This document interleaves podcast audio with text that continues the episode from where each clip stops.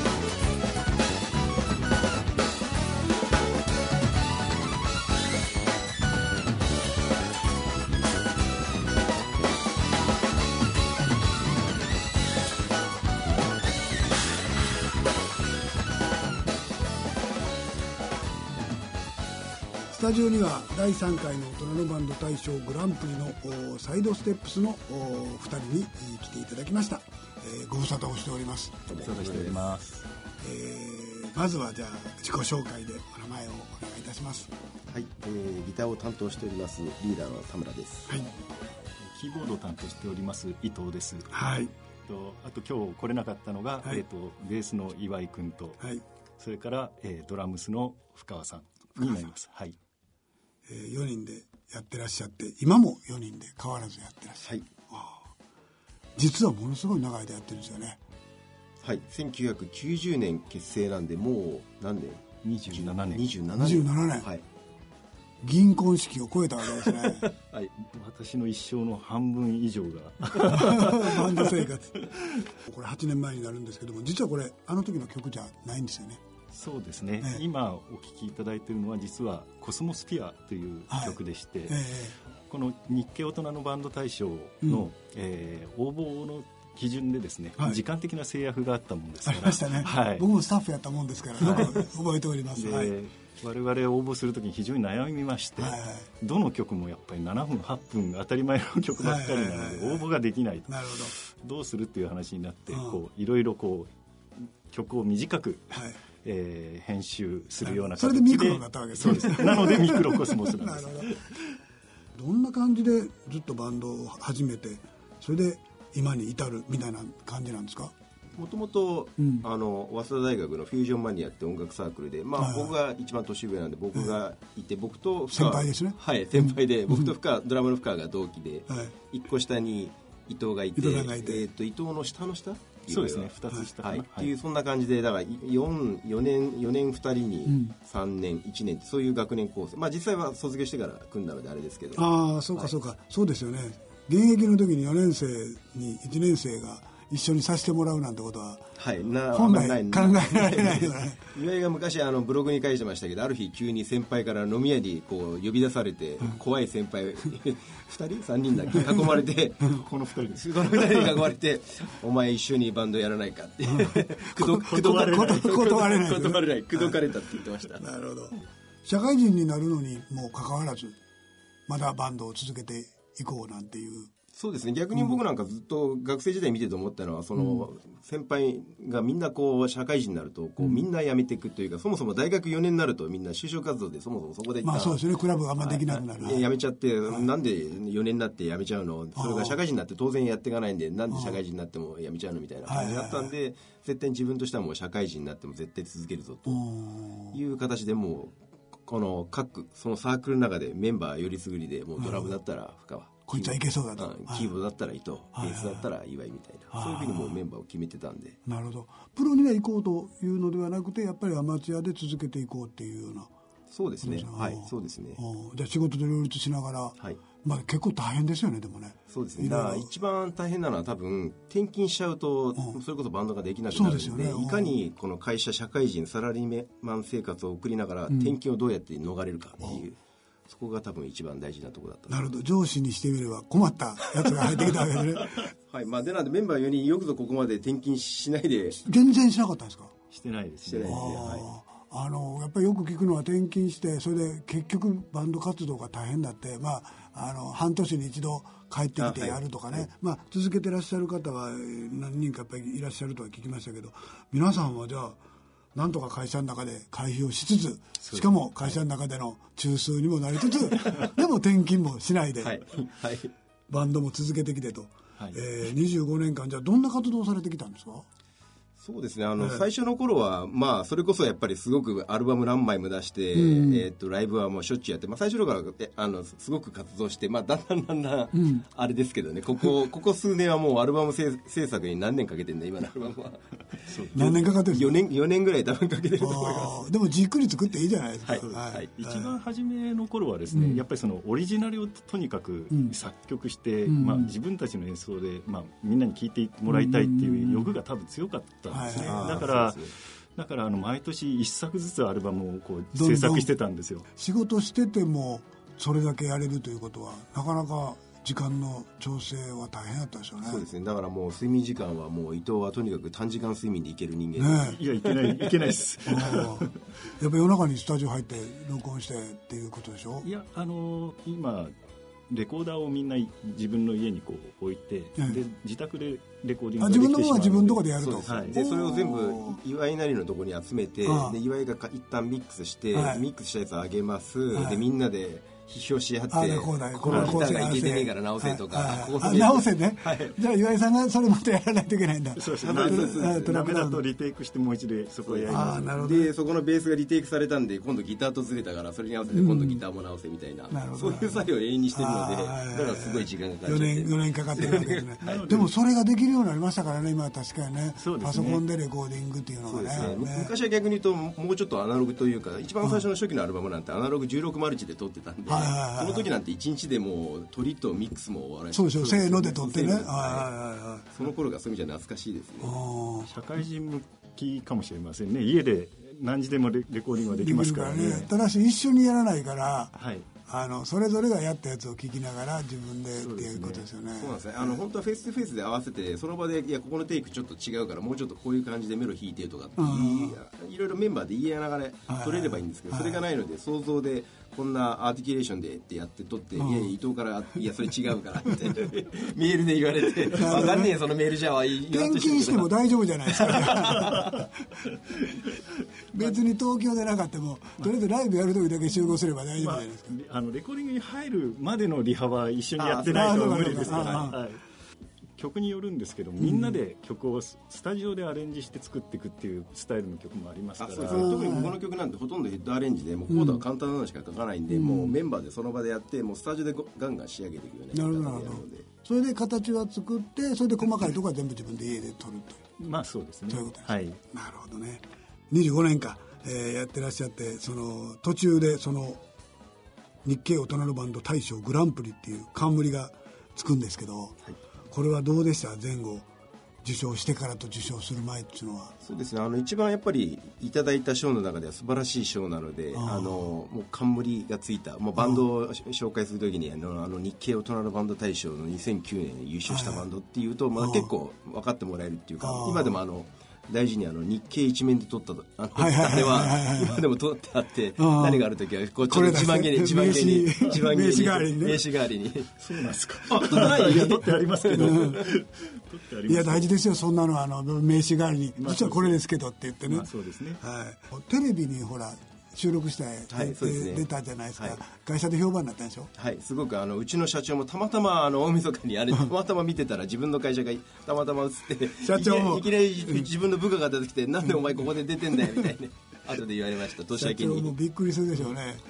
でもあの別にみんな認めてくれて結構じゃあその賞を取った後もあの有名になるというかまあ皆さん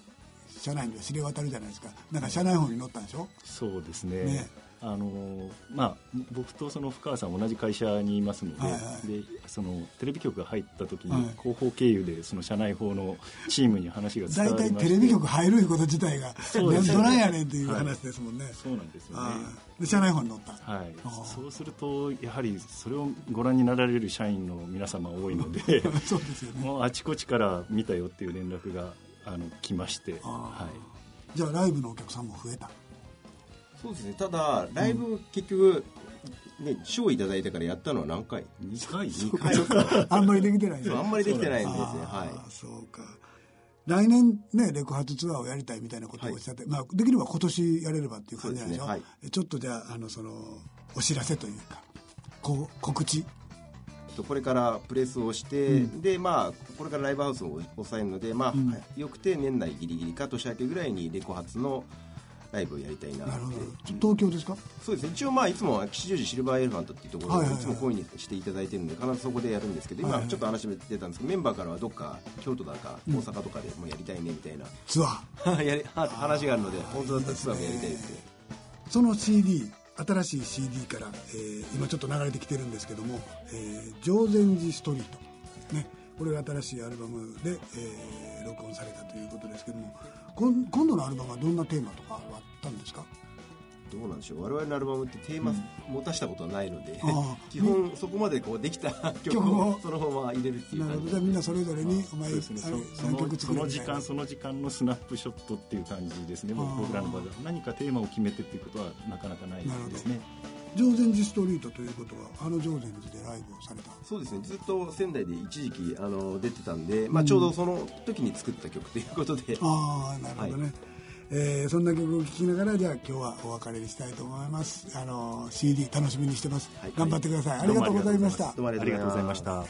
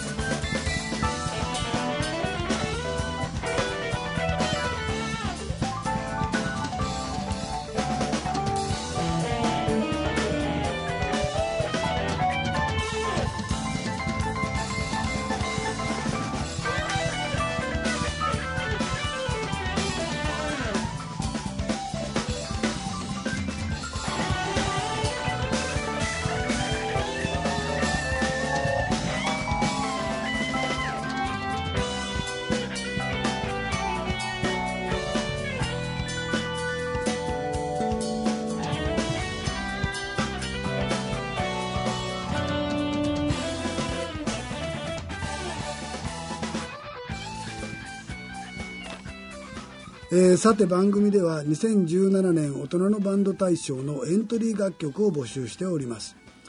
ライブ演奏可能な楽曲1曲を収録した CD を、えー、バンド楽曲の紹介文とともに、えー、ご応募ください。宛先は郵便番号105-8565、えー、ラジオ日経大人のバンド大賞のコーナー係までお送りください。第1回目の締め切りは7月末日となります、えー、皆さんぜひご応募してください。よろしくお願いします。